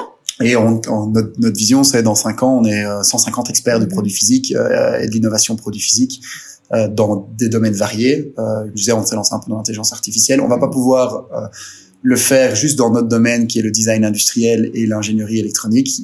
pour ça, il faut qu'on rajoute des cordes à notre, à notre arc, mhm. toujours dans cette même vision du produit, d'innovation du produit physique.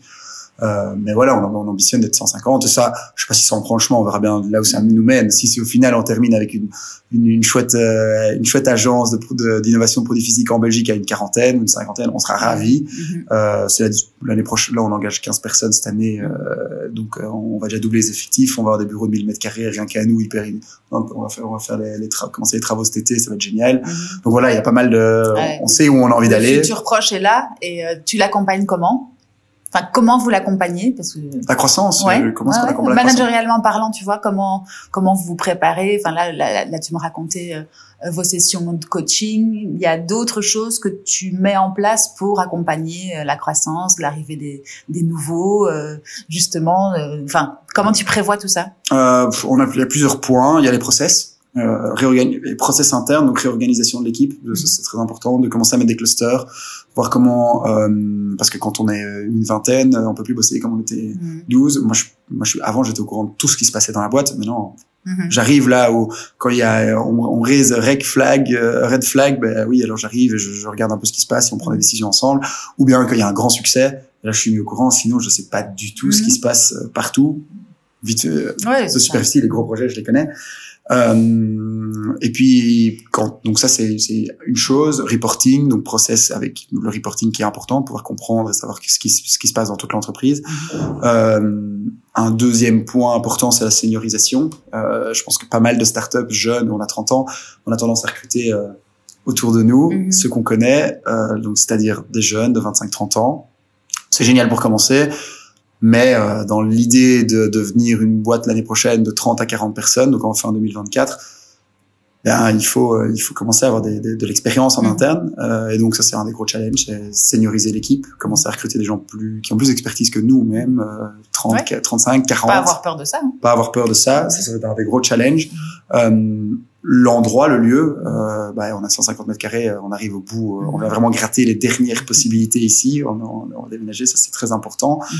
Et puis la croissance aussi stratégique, c'est comment évoluer, parce qu'à partir du moment où on a une responsabilité en tant qu'employeur maintenant mhm. euh, vis-à-vis de, notre équipe, euh, on grandit, mais demain il faut pas que ça tombe, quoi. Donc il faut se diversifier, ne pas mettre toutes les billes. On connaît, je connais des boîtes qui faisaient pas la même chose que nous, mais qui sont dans dans, qui était dans une agence, qui avait signé un gros contrat, dans les, trois quarts de l'équipe bossait pour ce gros contrat, génial, trop bien, euh, euh, euh, plein de revenus, puis du jour au lendemain, plus de contrat.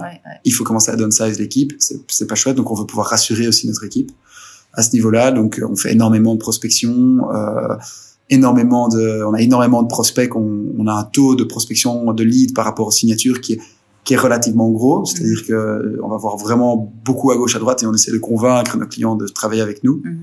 Sachant que quand on signe un projet, c'est un projet à, à, une personne ou deux pendant un ou deux ans. Donc, mhm. Mhm. dès qu'on signe un projet, on peut engager de nouvelles personnes. Mhm. Mais pour nous, c'est très important et c'est un grand stress, quoi. C'est de se dire, OK, qu'est-ce qu'on va, on va être beaucoup, on va commencer à avoir des coûts fixes qui commencent à être euh, assez gros. Maintenant, il faut suivre, quoi. Ouais.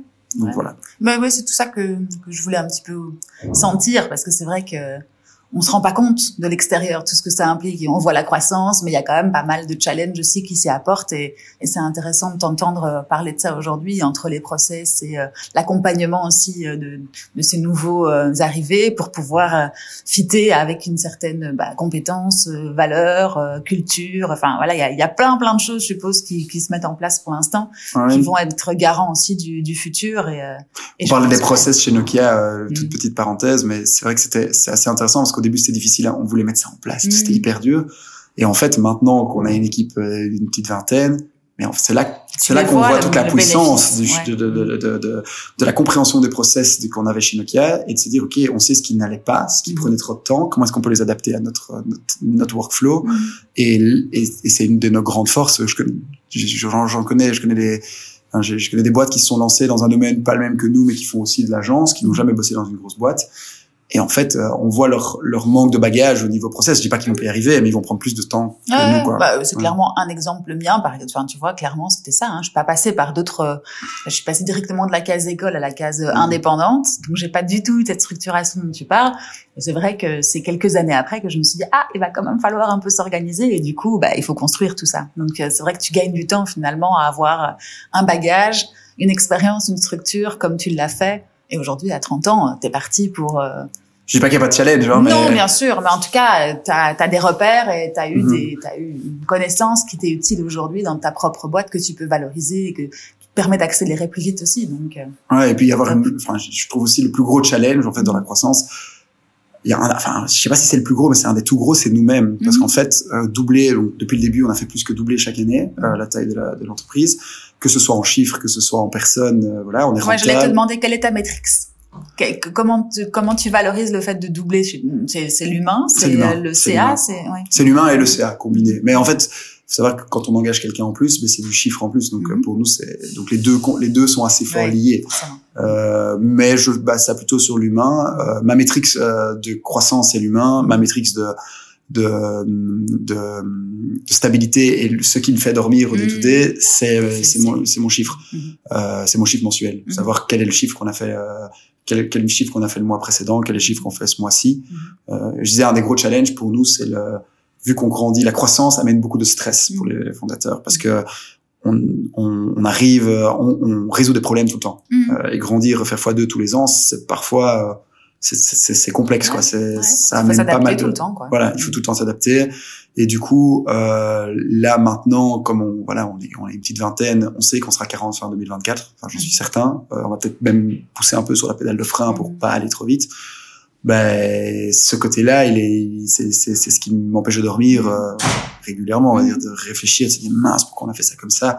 Ce truc-là, ça me prend plein de temps, c'est, mal foutu. Il faudrait, on doit absolument recruter une RH et puis je commence à faire quelques interviews d'RH et ça va, je trouve personne qui est, mm. qui est bien. Donc on commence à travailler avec des consultants externes puis c'est pas top. Euh, c'est, et, ça, et puis on a un projet qu'on doit absolument commencer le mois prochain. On a personne. Mm. Euh, il faut trouver quelqu'un pour reprendre la main sur telle partie du, de, de, de, tel autre projet parce que c'est pas très critique et que un, un nouveau venu dans l'équipe qui a un peu d'expérience euh, pourrait facilement le prendre en main et mettre notre expert sur le nouveau projet pour que le client soit content. Euh, c'est toutes des choses euh, qui sont assez stressantes. Quoi. Mais comment tu fais justement pour euh, poser, te Enfin, comment tu arrives à, à, déstresser du coup et à poser les, les choses les unes après les autres? Euh, Pour moi, c'est le sport, je dirais. Le sport. Euh, on s'est toujours dit une chose qui est assez importante, c'est on a on n'est pas des fondateurs à faire des horaires euh, mm-hmm. de, de, de, de, je dirais d'abrutis à se dire mm-hmm. on, commence à 7 heures du matin tous les jours on finit à 23 heures pour moi c'est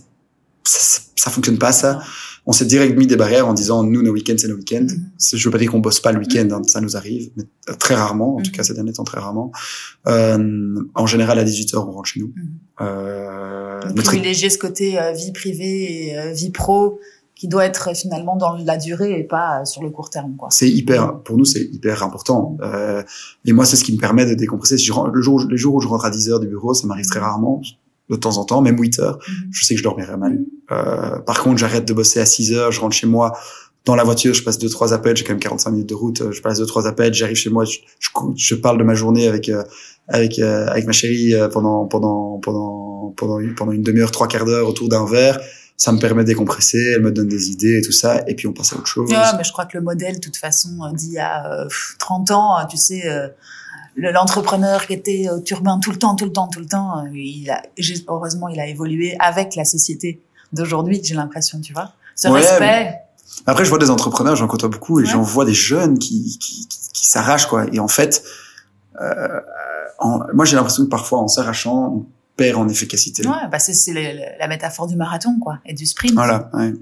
Mais bon, après, chacun fait comme il veut. Euh, c'est sûr que sur le long terme, il faut, on n'a qu'un, qu'un corps qui va nous, va nous amener jusqu'à le, plus loin possible, j'espère. Donc, il vaut mieux le, le maintenir et, et être en meilleure santé possible. Hein. Ouais, exact. Ouais, si j'aime bien, enfin moi je trouve que ça, ça, ça a super bien fonctionné chez nous et c'est toujours notre moto. On met pas nos équipes sous pression. Donc ils, ont tous des horaires cool. Euh, il y a, enfin cool. Ouais, parce que ça induit aussi euh, un exemple, une exemplarité aussi chez, chez tes, chez tes collègues ou tes équipiers, comme tu dis. Ouais, je trouve ça cool, tu vois, de se dire, euh, bah, le boss n'est pas là. Enfin, le présentéisme, chez nous on l'a moins en Belgique, mais en France c'est super prégnant, tu vois, de se dire, je quitte pas le bureau parce que il est encore là ou elle est encore là. Ça, ça, ça met aussi une drôle de drôle d'ambiance ou une drôle de, de, drôles d'habitudes, de drôles d'habitudes. Je crois qu'il n'y a pas besoin d'être tant qu'on est focus sur son boulot et qu'on est efficace. Je pense qu'on peut travailler de manière très concentrée et plus efficace tant qu'on délivre là quatre heures alors que tu aurais pu le faire en une heure quoi. Ouais, tant que les objectifs sont atteints, c'est très bien.